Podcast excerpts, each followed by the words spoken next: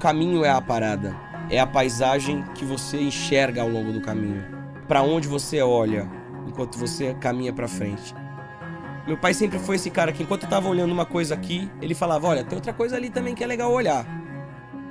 Eu sempre fui uma pessoa muito reservada mesmo. Eu tenho uma sensação de que as pessoas que estão em volta de mim têm uma impressão de que talvez eu seja uma pessoa meio triste, solitária. Eu tenho uma, uma relação muito gostosa com a solidão.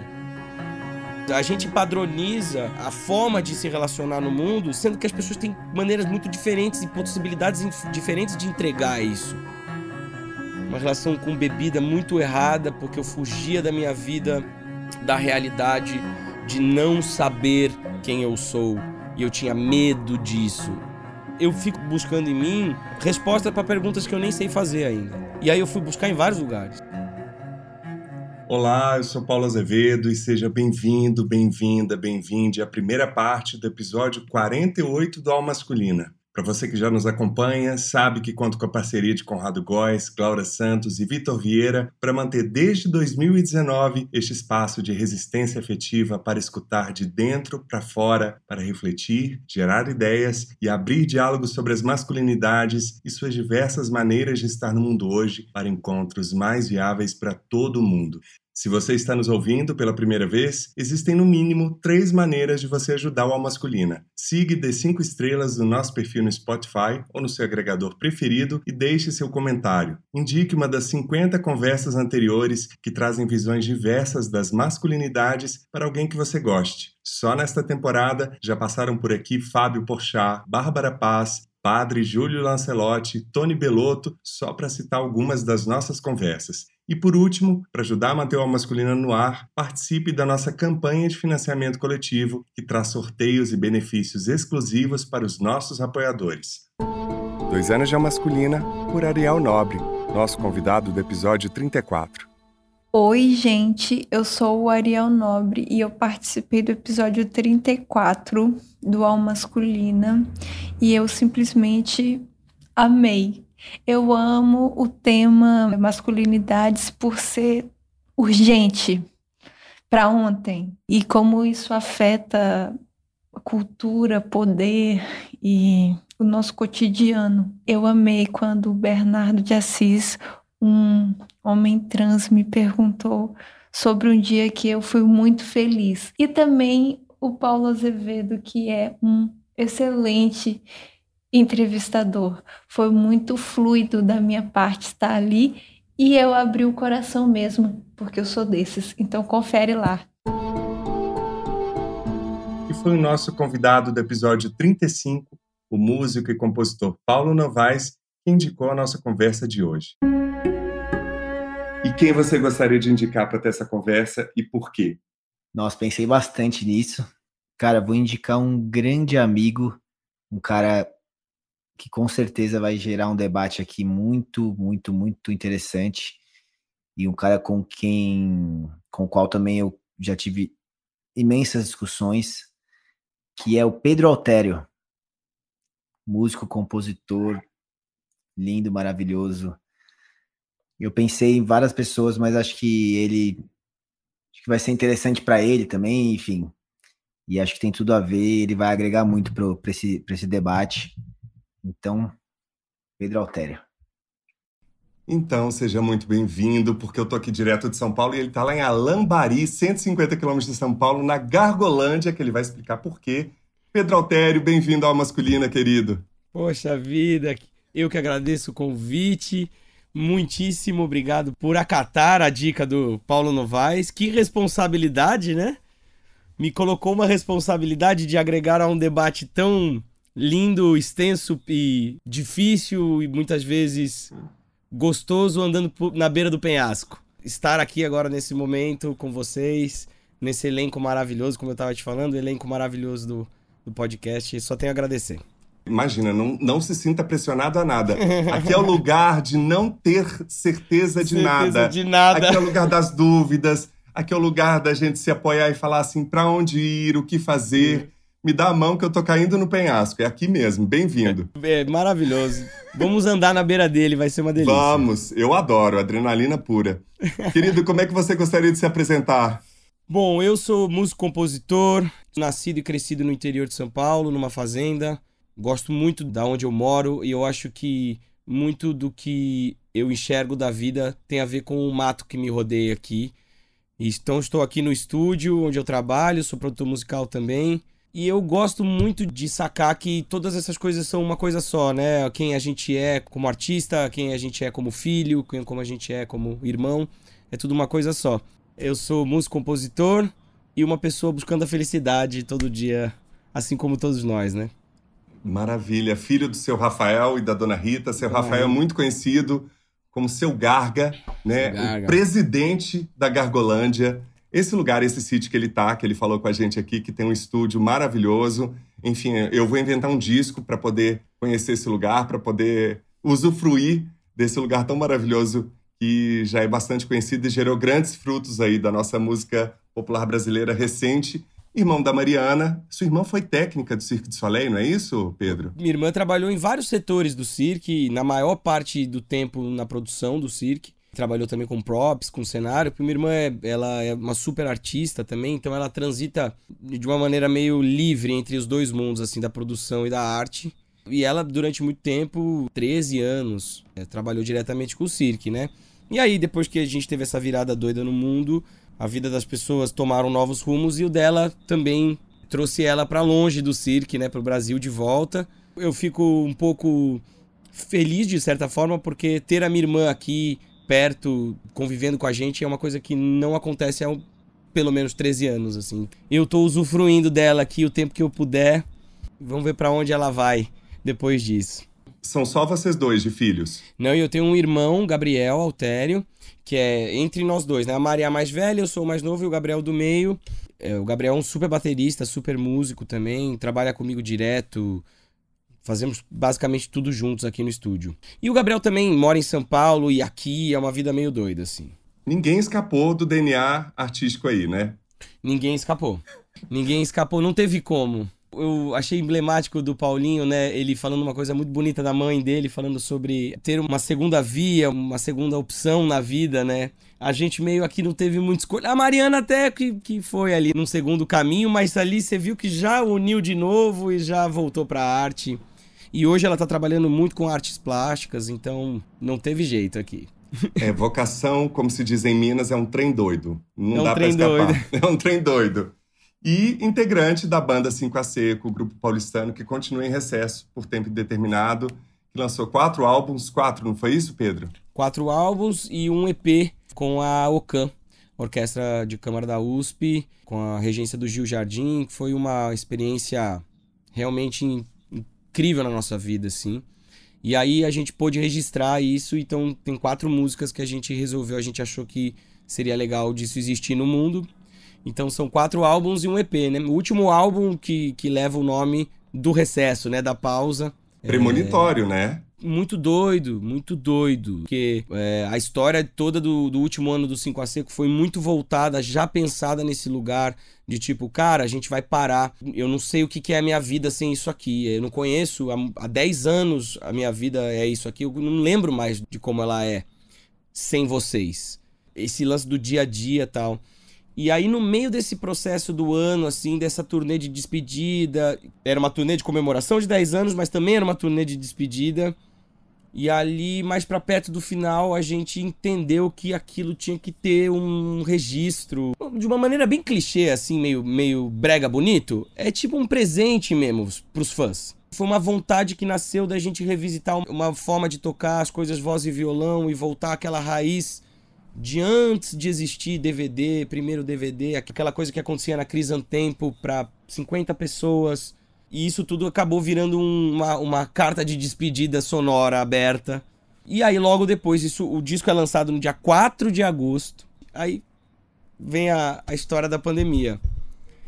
A gente então, vai falar um pouco sobre isso, mas porque eu acho que é quase o mundo falando volta pra casa, vai para é. dentro, vai para dentro de si, vai repensar a vida assuma essa pausa né, Nossa, como um momento muito. de muita introspecção e crescimento.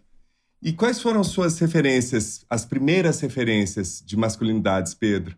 Eu tenho duas figuras. Meu pai é uma figura muito forte na minha vida.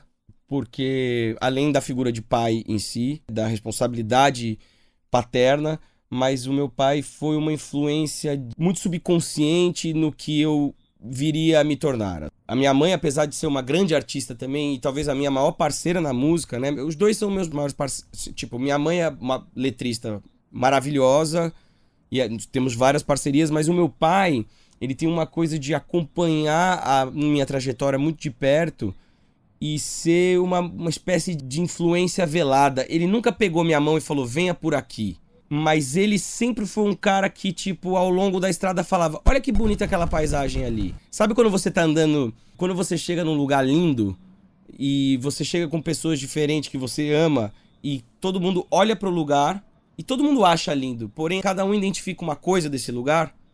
Meu pai sempre foi esse cara que, enquanto eu tava olhando uma coisa aqui, ele falava: Olha, tem outra coisa ali também que é legal olhar.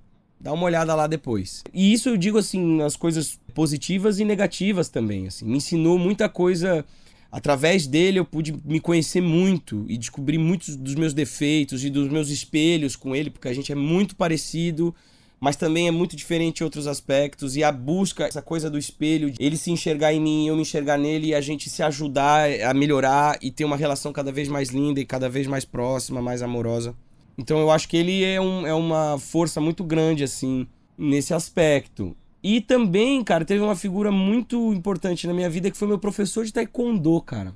O pequeno. Tive uma vivência muito legal na infância, na, dentro de uma academia de taekwondo aqui de Tapetininga, gerida por pessoas incríveis, assim, seres humanos incríveis mesmo. O mestre Cláudio é, um, é uma pessoa realmente especial, assim. Importantíssima na vida de muito, da formação de muitas pessoas aqui, assim.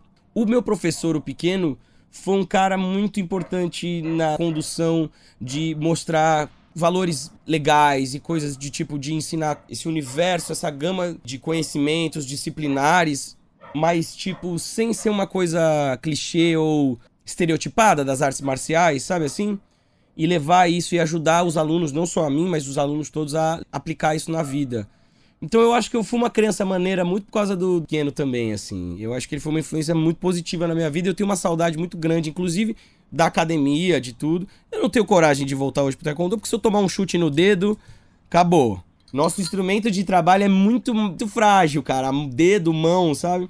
E na música, você lembra das suas primeiras referências?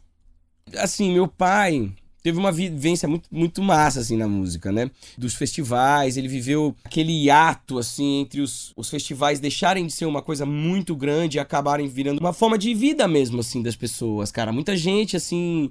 Eu acompanhei ali dos anos 90 a 2005, eu fui, tipo, de 95 a 2005 eu fui em muito festival, assim, dos meus 10, 12 anos, e eu ia acompanhando meu pai, né? Então, eu tive muita influência na música dos clássicos maravilhosos da música brasileira, né? O panteão da música brasileira todo, né? Eu ouvi muito de Javan, muito Gilberto Gil, muito Caetano Veloso, muito Chico Buarque, muito Milton Nascimento. E depois tem uma influência muito grande do Lenine na vida, assim, tipo, Lenine talvez tenha sido o artista que mais mexeu na minha música. Ao conhecer, ao começar a aprender a tocar, porque meu, o Lenine quando você começa a desvendar ele, você fala: "Meu Deus do céu, que caverna maluca é essa aqui que eu encontrei, assim. É, é um curioso oásis. que você citou só homens da música, né? Claro que eu tô te perguntando sobre referências de masculinidades, mas Sim. de alguma maneira vida e arte se mistura também, né? A gente Sim. também busca artistas que não só o trabalho possa chegar ao nosso coração de uma forma potente, mas também de bons referenciais de, pessoas que a gente quer ser, né? Se você for pegar o lance da influência artística, eu acho que é muito difícil de você colocar em perspectiva momentos gerais, assim, de tipo assim, essa época eu aprendi isso. para mim, isso é um pouco nublado. Mas eu lembro de momentos muito específicos, assim, da música. Muito específico quando meu pai me mostrou pela primeira vez Ball McFerrin, na vez que eu conheci o Lenine. Eu tenho um presente que eu ganhei do meu pai e da Mônica Salmazo, que para mim é uma das maiores artistas, né? Já que a gente tá falando sobre influência na vida, eu tenho um presente que eu deixo aqui também uma sugestão para os nossos ouvintes aqui de hoje. Eu tenho um disco com o Bruno Piazza, um parceiro meu. Fizemos um disco em 2012, é onde a gente mistura uma sacada do Bruno de sacar sequências harmônicas dentro das minhas músicas em estudos eruditos dele.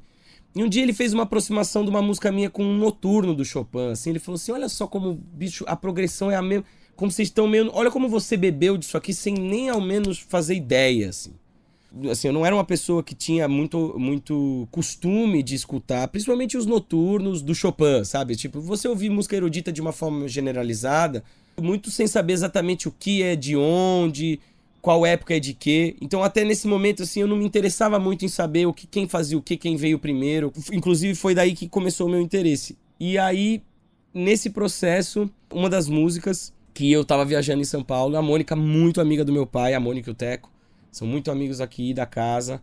Frequenta minha casa sempre, conheço ela de infância, ela me conhece de neném.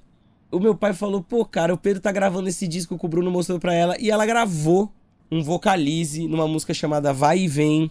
Fala sobre os trens de Minas. Uma música minha e da minha mãe.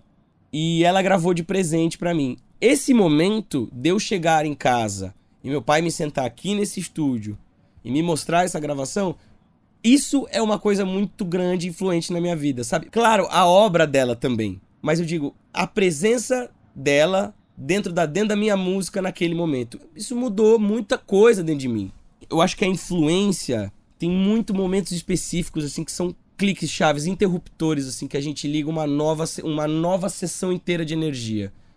Eu tive influência de, claro, de todos os artistas, grandes artistas que o Brasil produziu, produz e vai continuar continuará produzindo. Os meus contemporâneos e tipo a galera toda da música independente que é, hoje tá botando para quebrar assim. E eu lembro desses momentos assim, tipo, também o encontro musical do Cinco a Seco, né? Tipo, a reunião daquilo ali, assim, a, a potência que teve na minha vida, a presença dos quatro ali criando aquele negócio, eu falando, meu Deus, existem pessoas que estão comigo nessa, assim. E aí uma nova história começou na minha vida e eu descobri que a gente não estava sozinho mesmo, assim. O fato de participar de uma banda só de homens uhum. e que fez bastante sucesso e tá nesse momento de pausa, mas quando voltar certamente vai trazer de volta todo mundo que acompanhou esses 10 anos, esse tempo que a banda esteve na estrada. Numa entrevista você disse uma coisa que eu achei super espontânea da sua parte. Você tinha uma vida amorosa muito chata, meio chata. Sim. E como é que você lidava entre essa paixão muito intensa com a música e, ao mesmo tempo, o assédio de quem acompanhava, ou essa coisa de estar tá sendo visto, né? Uma banda de homens. Estou falando até por conta da minha conversa aqui com o Beloto, que vem dessa geração de formar uma banda de rock, era também já pensar nos, nos ganhos é, inconscientes ali de paqueras após a performance. Como é que Total. você conseguiu, de alguma forma, se preservar disso e, ao mesmo tempo também se deixar levar por essa exposição, o quanto isso afetou a sua vida pessoal. Olhando para trás agora, assim, e pensando, lembrando de tantas coisas que aconteceram e tantas situações, né, que a gente poderia ficar falando aqui, desvendando cada uma delas, assim, porque você cruza ao longo do tempo, ao longo de 10 anos tocando por aí, você cruza com muita gente. E tem uma coisa que quando você tá ali no palco e você troca olhares com aquelas pessoas, provavelmente a possibilidade de ser a última vez que você vai trocar olhar com aquela pessoa é muito grande. Então tem uma coisa da presença do artista que quando a gente tá como plateia a gente experiencia e quando você tá em cima do palco você não tem um pouco essa noção assim.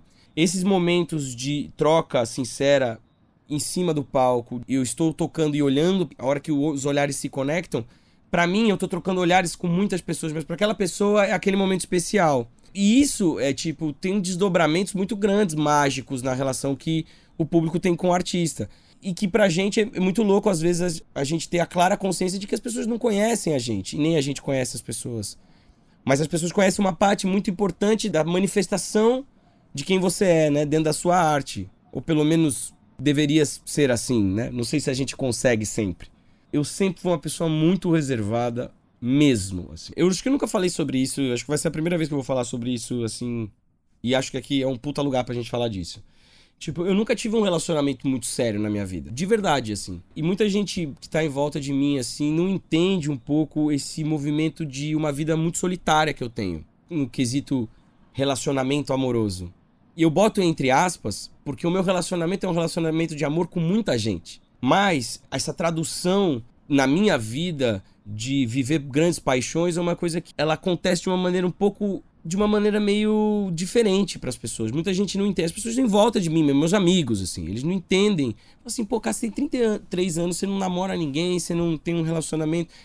As pessoas confundem com uma dificuldade de me assumir algo que elas imaginam que eu sou. E na verdade, dentro da minha cabeça, é tudo uma coisa tão natural, a maneira com que eu me relaciono amorosamente com as pessoas. O que eu quis dizer com isso de é muito chata, é muito chata para as pessoas, assim. Eu não tenho uma história de uma paixão muito grande que eu vou te falar, pô, daí eu me apaixonei por essa pessoa, e aí eu fui viver, e aí eu joguei tudo pro ar, e eu, eu fui, e aí eu sofri pra caralho, e aí eu. E aí Mas eu isso que você tá narrando é melodrama, gente. Isso não é, é paixão. É, sim, verdade. Fato, você vê que a, a minha própria versão da coisa é uma versão meio distorcida por falta de vivência. Eu traduzo isso eu acho que a maneira mais fácil é eu tenho uma dificuldade muito grande de me apaixonar pelas pessoas. Mas isso, Pedro, desculpa te cortar. Em muito do que você está falando, eu me reconheço. Isso tem a ver com o medo da intensidade com que a gente lida com as coisas, ou tem também um receio de lidar com os rótulos, as caixinhas que as pessoas nos colocam, principalmente sendo homem, e não um homem que segue um padrão heteronormativo, machista, patrimonialista, entendeu? Eu estou falando com você aqui para quem está ouvindo o podcast, você está com o cabelo louro, você está com as unhas pintadas, isso já rompe total, mesmo sendo artista, com paradigmas que a sociedade, principalmente no Brasil de hoje, que a gente está vendo um retrocesso em muitos ambientes da nossa sociedade. Cara, é, são perguntas que eu me investigo muito profundamente sempre, assim.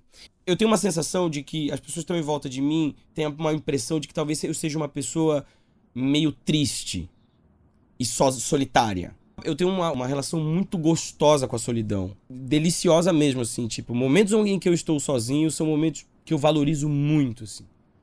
Quando eu digo assim, eu estou sozinho, assim, eu tô so... a minha presença e não está nesse momento participando efetivamente da vida das pessoas. Não é fisicamente sozinho. Aquele momento em que você fala, ninguém vai me ligar hoje. E eu valorizo muito esse lugar. Então, de certa forma, eu fico buscando em mim respostas para perguntas que eu nem sei fazer ainda. E aí eu fui buscar em vários lugares. Eu fui buscar na hipnose, fiz regressão. Tenho uma relação muito gostosa com a ayahuasca e que tem sido assim absolutamente transformador na minha vida. Mas eu não consigo responder ainda, eu não sei, eu não sei direito. Eu tenho minhas relações afetivas de uma maneira muito aleatórias e rápidas, velozes tipo montanha russa, minha vida é meio assim. E eu nunca consegui desenvolver um relacionamento longo ou duradouro, seja lá o que isso signifique, né, para cada um, né? O que, que é longo? O que, que é um relacionamento longo? É um relacionamento de 40 anos, que nem tem meus pais, 45 anos? Ou é um relacionamento de um ano? É longo isso? Não sei. Então, ao me ver fora de um padrão de comportamento afetivo que eu enxergava, principalmente vindo daqui, do interior, onde ao mesmo tempo que o interior tem um gap muito grande entre pessoas muito abertas e que querem romper com o conservadorismo imposto ali pelos pais e tal. E eu estudei numa escola de freira, onde tinha um monte de regras de não podia usar roupa, as meninas tinham que usar saia assim, não sei o quê, não podia mascar chiclete, sabe uns negócios assim? É tudo isso meio junto, assim. E também de ver, de me ver fora. E você fala da, do medo, né, cara? O medo é uma, é uma coisa até meio difícil de eu identificar em certos momentos da minha vida, assim, porque em muitos momentos ele se confunde com a minha coragem, cara. É meio louco isso, assim. Ao ter medo de fracassar, ao ter medo de experienciar coisas que eu projeto, hiperprojeto na minha vida, eu criei coragem para viver esses momentos, tá ligado? De medo, sabe? Então, é, para mim é uma coisa muito confusa, muito louca. O jeito que eu encontrei para traduzir isso para as pessoas entenderem e para mim mesmo é isso assim, eu tenho uma dificuldade muito grande de me relacionar longamente com pessoas assim. Eu me apaixono e, e eu digo assim, não só paixão de um amor de relacionamento casal, mas assim, tipo, eu me apaixono pelas pessoas e desapareço da vida das pessoas, e as pessoas não entendem direito. E isso é uma coisa que eu sofro muito o ônus e o bônus disso. Tem uma coisa meio de eu não entender direito até que ponto eu realmente gosto das coisas, ou até que ponto eu tô tentando me convencer de que eu gosto daquilo, porque eu preciso gostar de alguma coisa, porque se você não gosta e você não se coloca então, se você não faz isso, e se você não está dentro da sociedade, é um pouco a, a, lógica da globalização. Se você não consome certas coisas, se você não tem um Instagram, você não tem um iPhone, Você tá fora do padrão de felicidade. Como você é feliz sem um iPhone? Como que você é feliz sem estar numa rede de internet, no Facebook hoje? Essa falsa impressão que a gente tem de que o mundo é globalizado, mas a capacidade de empreender de um lugar é completamente diferente de outro. Então, no, no, afeto é a mesma coisa. A gente padroniza a forma de se relacionar no mundo, sendo que as pessoas têm maneiras muito diferentes e possibilidades diferentes de entregar isso. E eu não acho uma maneira muito direta para dizer para você assim, olha, o que passa comigo é isso. Cara, minha vida amorosa é muito chata. Eu não tenho grandes histórias para te contar. posso te contar de um filme que eu assisti. Sabe assim, é um pouco isso. Sim. Não, não vai ser a gente aqui no Masculina que vai te pressionar a Imagina. entrar em nenhuma caixinha, pelo amor de Deus. Dois anos de masculina, por Bruno Amorim, nosso convidado do episódio 37. Eu sou o Bruno Amorim, fui um dos entrevistados do Al Masculina, esse lugar de debate, de troca, de aprendizado sobre masculinidades, um espaço por onde já passou tanta gente boa, tanta gente que me inspira, tanta gente que me dá gás para continuar trilhando esse caminho de desconstrução dessa masculinidade que nós temos hoje imposta, estruturada, para uma nova masculinidade, para um novo pensamento de masculinidade, para que a gente encontre, construa um mundo melhor.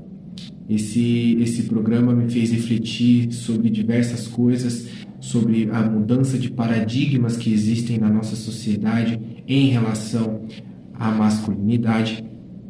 E eu gosto sempre de, de lembrar é, algumas falas né, do, do, do, Ismael dos Anjos, que foi a pessoa quem, que me indicou para participar do Al Masculina, que é em relação ao cuidado. A gente sabe que o cuidado é, é uma peça fundamental do, da nossa convivência, da nossa sobrevivência, porém é uma, uma questão que não foi passada para o homem e aí a gente precisa aprender depois de um determinado momento. Né? Então, o cuidado de si cuidado do outro e o cuidado do ambiente ao redor é fundamental para que a gente continue trilhando esse caminho de melhoria e de uma nova sociedade com mais empatia, com mais amor, com mais respeito a todas, todos e todes. Muito obrigado. Se você já escutou o meu episódio ou se você ainda não escutou, eu peço que você escute e escute todos os outros episódios também. Tem muito episódio bom. Eu indico aí com Ismael dos Anjos, com Leonardo Piamonte, um amigaço, com Roger Cipó, com AD Júnior, com todos esses homens maravilhosos que têm muito a contribuir com essa conversa sobre masculinidades. Então quero agradecer a você, Paulo, mais uma vez e a todos e todas e todos que já nos escutaram. Um grande beijo. Lugares Comuns, com cientista PhD e podcaster Altair de Souza. Os homens ainda são muito educados para a busca do poder, de se pautar pelo sucesso no trabalho e na carreira. No entanto, essa competição feroz do mercado de trabalho gera muito medo e insegurança, uma ideia constante de escassez. Quais são os efeitos dessa corrida sem fim? Para responder essa pergunta, tem uma reflexão interessante, que é a diferença entre poder e autoridade. O poder, em geral, ele é uma, uma relação que se constrói entre agentes, né? Você tem uma relação entre agentes, onde um agente tem claramente uma vantagem em relação ao outro. Seja porque ele é maior, mais forte, tem mais recursos ou tem algum tipo de vantagem, né? Isso estabelece o poder. Relações de poder você não vê só em, em seres humanos você vê em muitos organismos a relação entre predador e presa, ou entre macho e fêmea, ou entre espécies de tamanhos diferentes e coisas do tipo, né? Brigando por um certo recurso ou um certo ambiente. Então, o poder é algo muito disseminado, assim, algo muito comum. A autoridade é um, pouquinho diferente. A autoridade, na verdade, ela, ela é sempre instituída por alguém. Eu posso ser, por exemplo, mais forte que você, mas isso não quer dizer que eu tenho autoridade sobre você. A autoridade é atribuída pelo outro. Então, quando você pensa numa autoridade do Estado, por exemplo, um policial, é porque, em geral, as pessoas dão legitimidade para um outro ente para que ele tenha poder, para que as ações deles são vistas como ações de poder dentro de uma comunidade. Por exemplo, os, os soldados, os policiais ou tropas de segurança, coisas do tipo, as pessoas, por um consenso social, atribuem autoridade a essas entidades e isso faz com que elas tenham poder sobre as pessoas, por um bem maior comum. Por exemplo, a proteção do grupo frente a agentes externos ou a própria uh, segurança interna.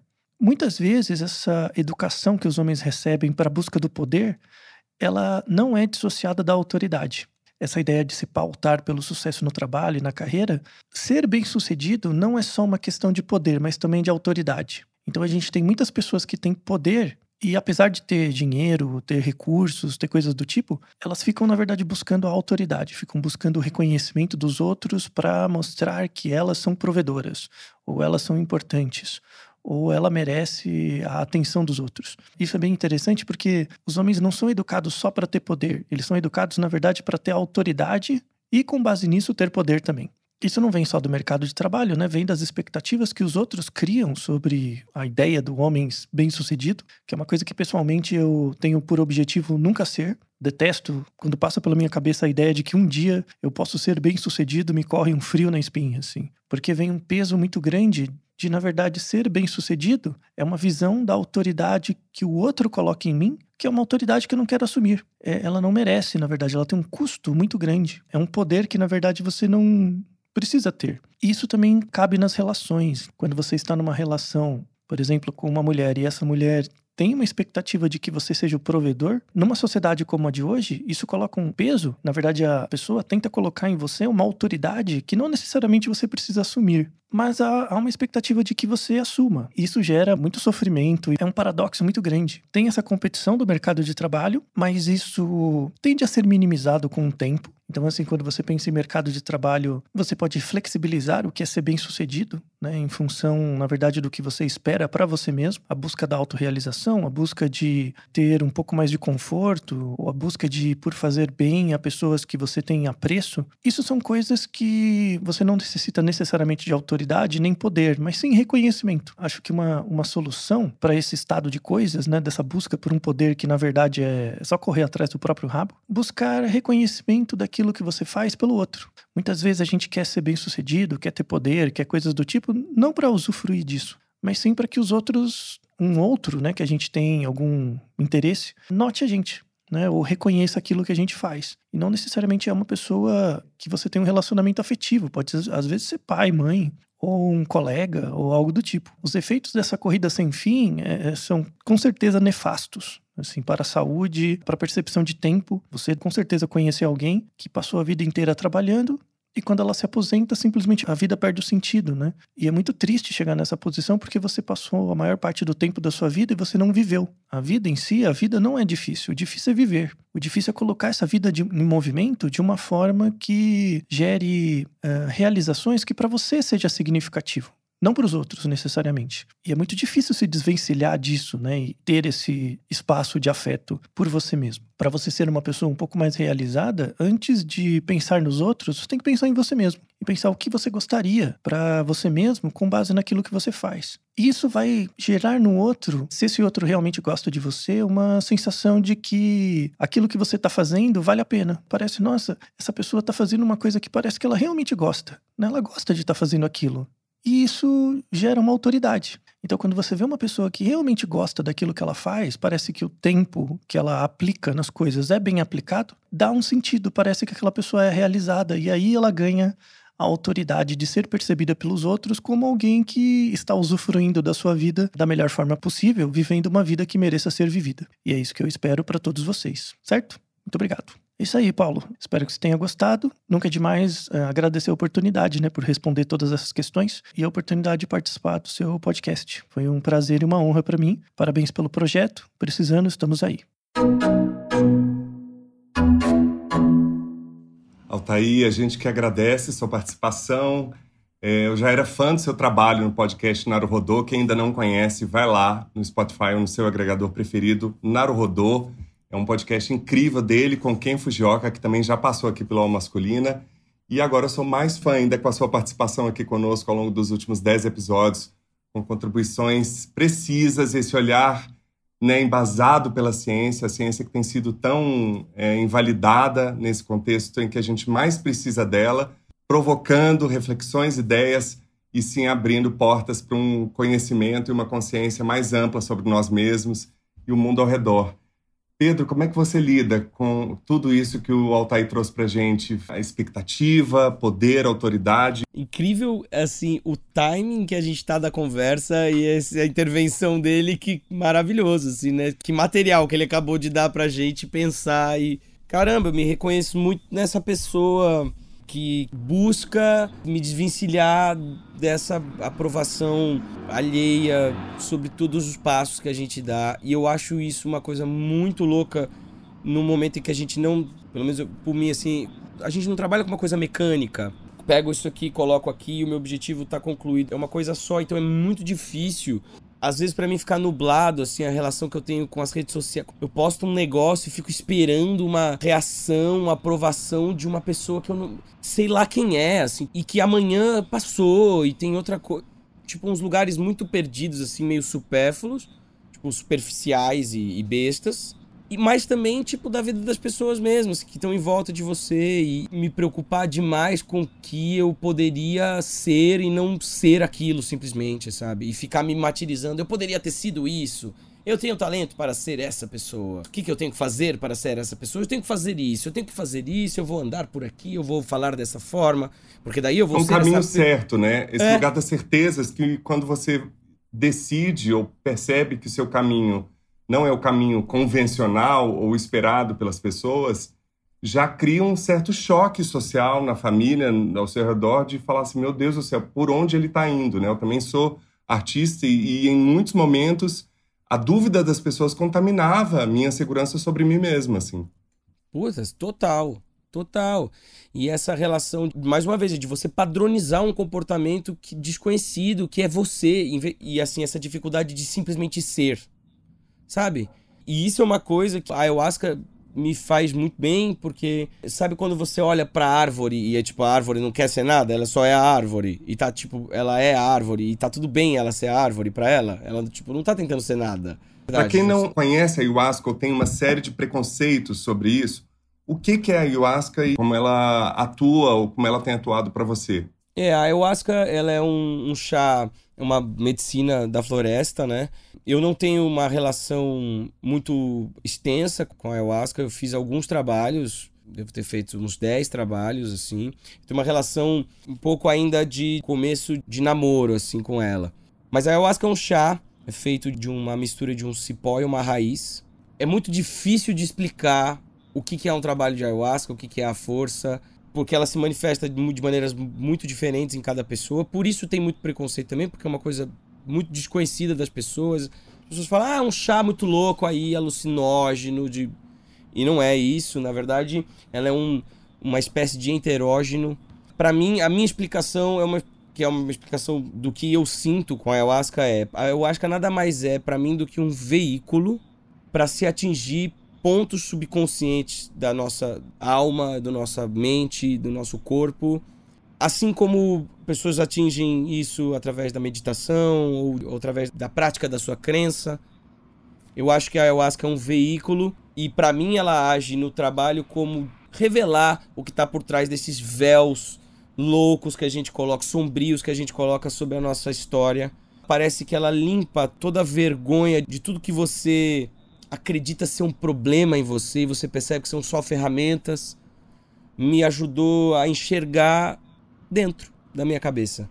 E isso foi muito especial para mim, porque uma relação com bebida muito errada, porque eu fugia da minha vida, da realidade de não saber quem eu sou, e eu tinha medo disso. A ayahuasca trouxe uma coisa que para mim eu relaciono muito com a música do Drexler, que é Amar la Trama. Então, através da ayahuasca eu aprendi que o caminho é a parada, é a paisagem que você enxerga ao longo do caminho, para onde você olha enquanto você caminha para frente. A ayahuasca é isso, ela é uma medicina da floresta, é um chá que eu recomendo às pessoas que têm um certo preconceito tirarem um pouco desse véu preconceituoso de que a gente está vivendo um mundo já muito preconceituoso, entender que uma planta e uma raiz, qualquer manifestação da natureza tá aí à nossa disposição. E a ayahuasca tá aí para todo mundo. Nem todo mundo tá aí para ayahuasca. Eu acho isso importante de dizer. Porque eu não sou a pessoa que fico falando assim, ó, toma ayahuasca, pô, vai lá, é legal. Ela foi muito legal na minha vida, Agradeço muito a um grande amigo, meu irmão Pedro Viáfora, que é uma pessoa muito presente na minha vida e que conduziu muito bem essa história dentro da minha vida também. Estendeu a experiência dele de uma maneira muito bonita para mim. Ele e o Danny Black também, é outro artista, meu irmão, que também foram responsáveis por isso, assim.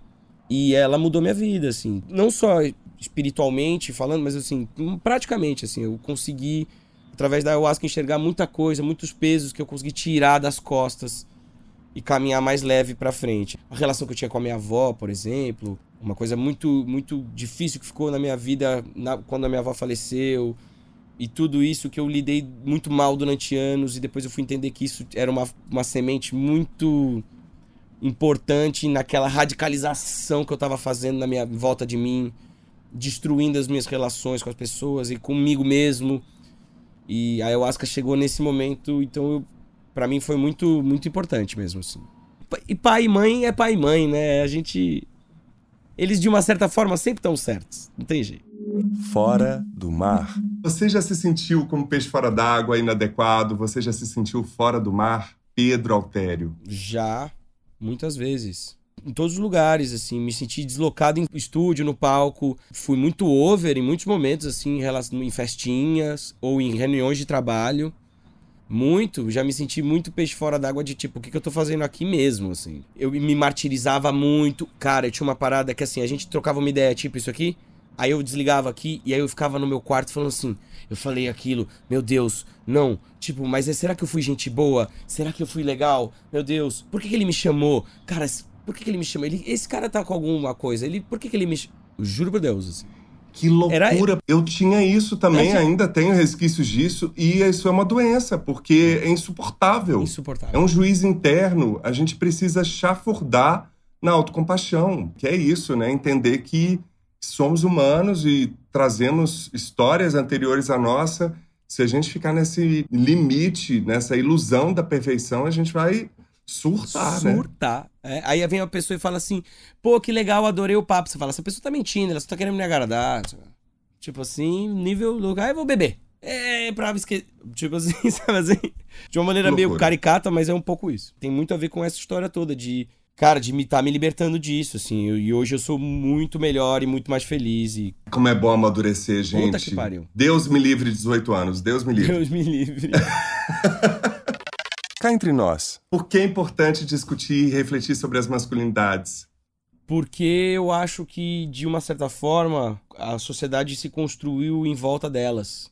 E se a gente não fizer essa discussão, a gente não vai conseguir quebrar esses muros que a gente precisa derrubar para andar para frente. Então eu acho muito importante, é uma parada que a gente tem que aprender a gostar, a ser incomodado nesse lugar. E eu acho que a gente tem que aprender a gostar disso, cara, porque senão a gente vai continuar atrapalhando. Antes de querer ajudar, eu quero saber como é que eu faço para parar de atrapalhar. Então é um pouco esse lugar assim. Conversando sobre isso é o primeiro passo possível, eu imagino. A gente bem. Vamos firmes aqui com esse espaço e que muitos outros surjam. Escuta aqui. E o que que você trouxe de dicas pra gente?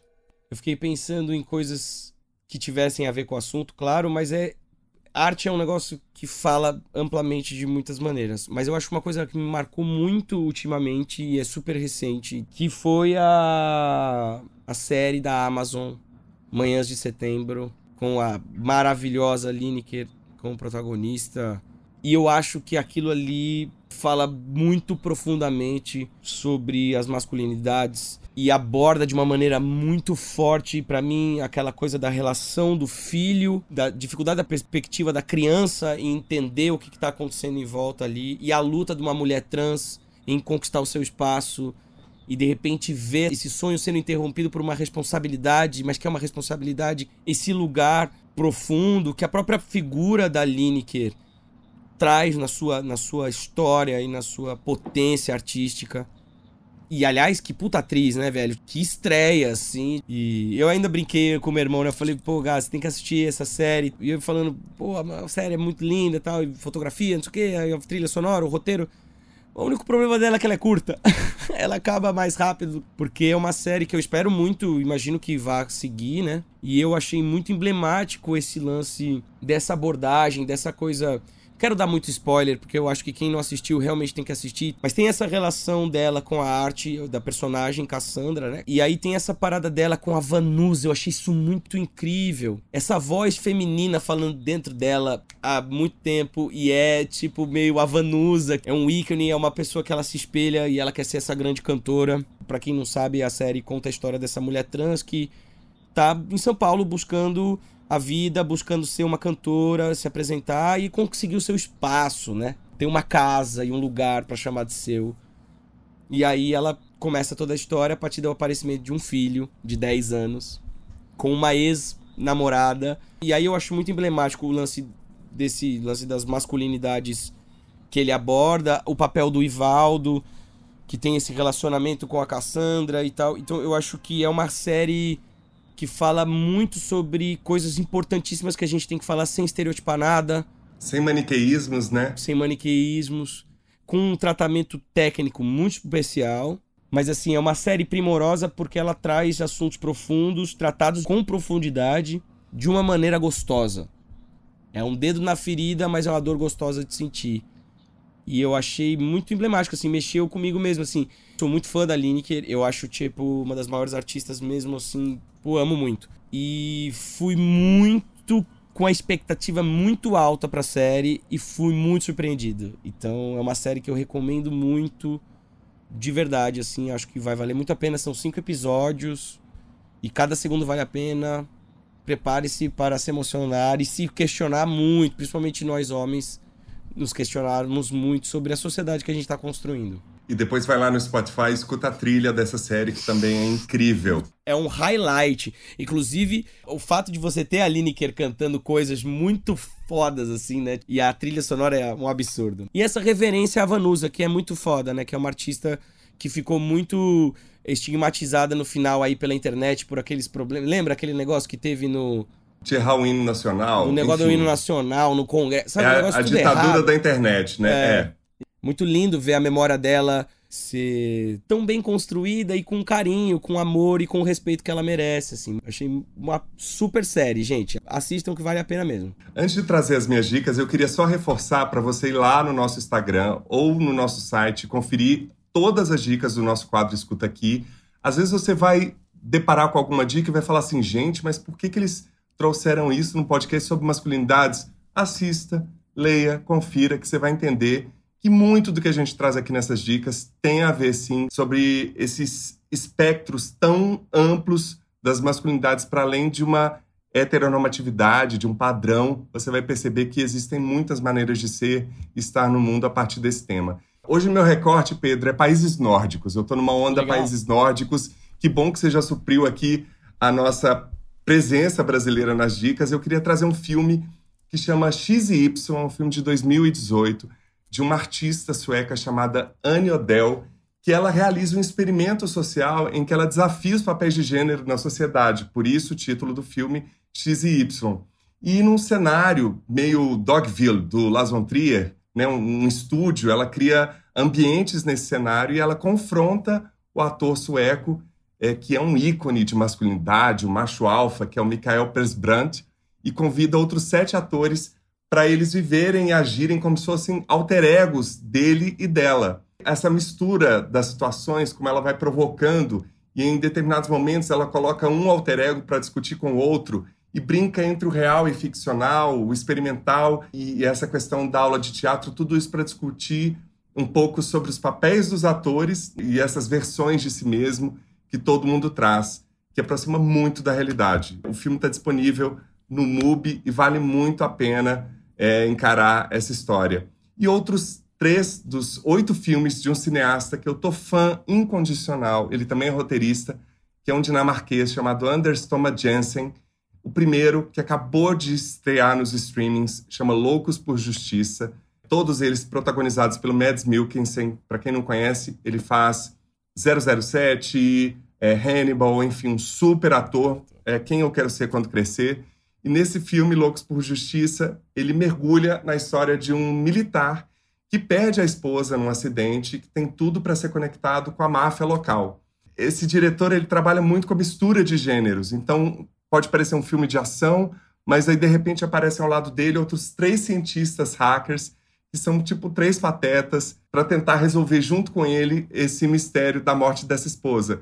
Traz drama familiar, selvageria, a forma como ele coloca a violência às vezes é de uma forma tão absurda que se torna cômico e patético. Muito bacana esse filme, está disponível no Now, YouTube, Google Play e em outros serviços. Os outros dois são Homens e Galinhas. Esse filme é genial. É um filme de 2015 que conta a história de dois irmãos, Gabriel e Elias, que descobrem com a morte do pai, por meio de um vídeo, que esse pai não é o pai real biológico deles. E eles vão atrás da família real deles, né, da verdadeira família deles, que mora numa ilha. E lá eles descobrem que essa família verdadeira é repleta de pessoas anormais. Eles ficam chocados com isso, mas ao mesmo tempo que eles deparam com uma realidade tão bizarra, isso liberta eles para poder seguir dali para frente. Cara. Qualquer coisa que eu disser sobre esse filme e mistura filosofia, psicologia, referências de humor mais ácido, patético e explora esse lugar dessa coisa que muitas pessoas ainda acreditam de um essencialismo da masculinidade, do homem predador, do homem que come, que mata e que busca a presa. Vai, e isso selvagem. tudo através. Exatamente. O grande varão com o tacape na mão. É incrível, assim. E por último, Entre o Bem e o Mal, de 2005, mais antigo um pouco, que conta a história do Adam, que é um neonazista que sai da prisão e ele vai prestar serviço comunitário sob a supervisão do padre Ivan. E lá ele recebe a tarefa de fazer uma torta com as frutas, com as maçãs, de uma macieira que está em frente a essa igreja. Só que os pássaros e vermes começam a atacar essa macieira a partir do momento que ele está lá.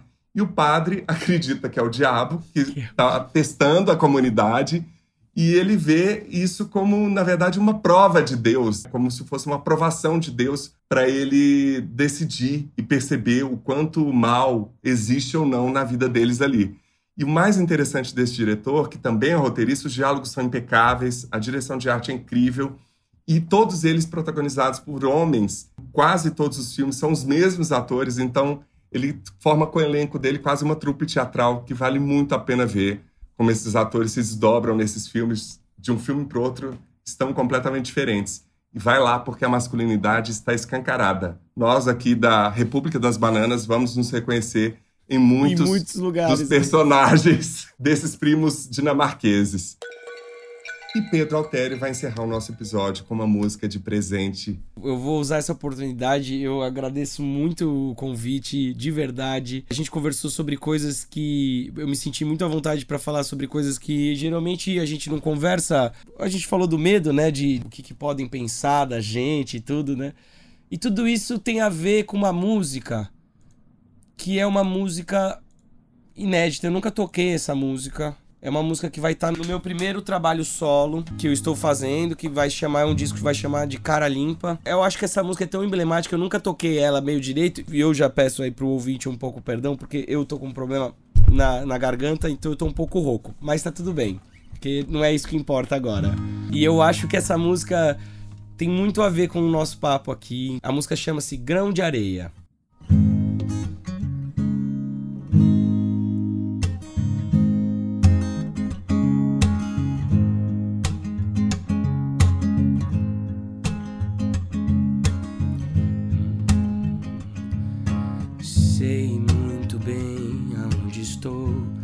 Talvez não saiba bem porque aqui nem quero saber. Sei muito bem de onde eu vim e sei também para onde eu quero ir e o que eu quero ser. Cada dia nova chance de aprender a ser quem eu sou ser melhor que o dia anterior. É. Hum. É, e são tantas coisas que eu não sei, e outras tantas que vou esquecer e reaprender. São tantos assuntos que eu já sei, mas outros tantos nunca vou saber. E nem há porquê. Em todo dia, novo instante, tempo de parar pra pensar. Pois o que eu sei no fim pode mudar.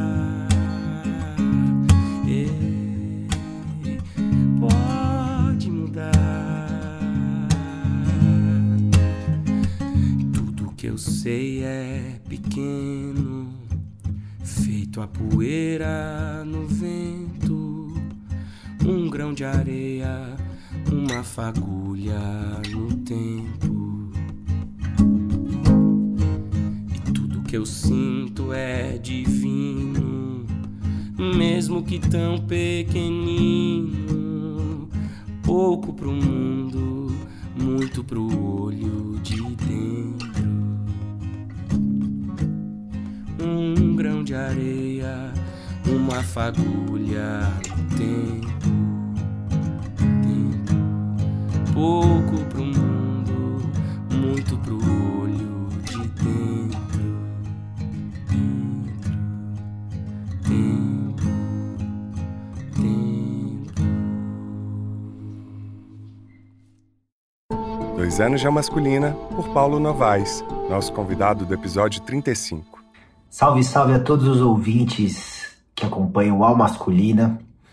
Eu sou Paulo Novaes, é, um dos convidados. Tive a honra de ser convidado para esse podcast, para essa conversa tão importante. Estou aqui para falar um pouco sobre essa iniciativa maravilhosa do meu xará, do Paulo Azevedo. A minha participação teve uma reverberação muito interessante, assim, entre meus amigos, entre a minha família. Vai se mostrando um assunto cada vez mais urgente, até com, com a minha companheira aqui em casa. Foi uma coisa que reverberou muito. E tantos outros convidados incríveis que participaram depois, também abordando cada um dentro da sua atividade, da sua visão, da sua experiência. Então convido vocês aí para ouvirem meu, meu episódio e todos os outros tem um especial que eu gostei muito, que foi o do Felipe Pontual, meu cunhado, que foi na verdade quem me indicou. Ele aborda esse tema de uma maneira muito interessante.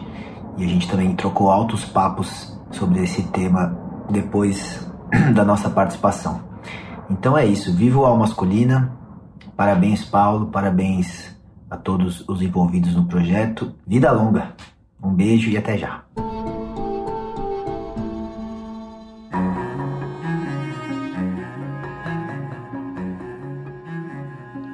E não perca a segunda e última parte dessa conversa na próxima semana. Pedro Altério comenta o quadro Aspas, indica um novo convidado e muito mais. Siga as nossas redes sociais no Twitter e no Instagram Almasculina e se inscreva no nosso canal no YouTube. Também visite nosso site e conheça todos os episódios na íntegra, além da transcrição do Aspas, lugares comuns e as dicas do nosso quadro Escuta Aqui. Anote aí o nosso novo site www.almasculina.com.br e colabore para manter o Almasculina no ar por meio da nossa campanha de financiamento coletivo. Saiba mais no site www.catarse.me barra almasculina.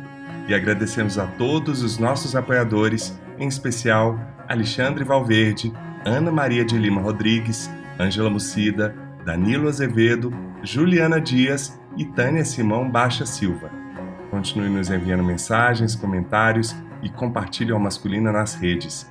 Gostaria de agradecer aos nossos convidados Pedro Altério e Altaíde Souza, e também agradecer Paulo Novaes, Soraya Azevedo e a todas as pessoas que acompanharam a gravação ao vivo deste episódio pelo nosso canal no YouTube. Acompanhe as próximas.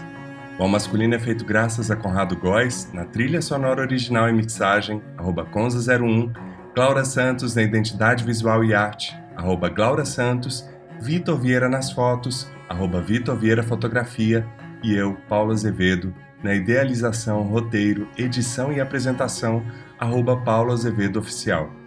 Esse podcast é realizado pela Concultura, e você que nos deu o prazer da sua companhia até aqui, muitíssimo obrigado e até semana que vem.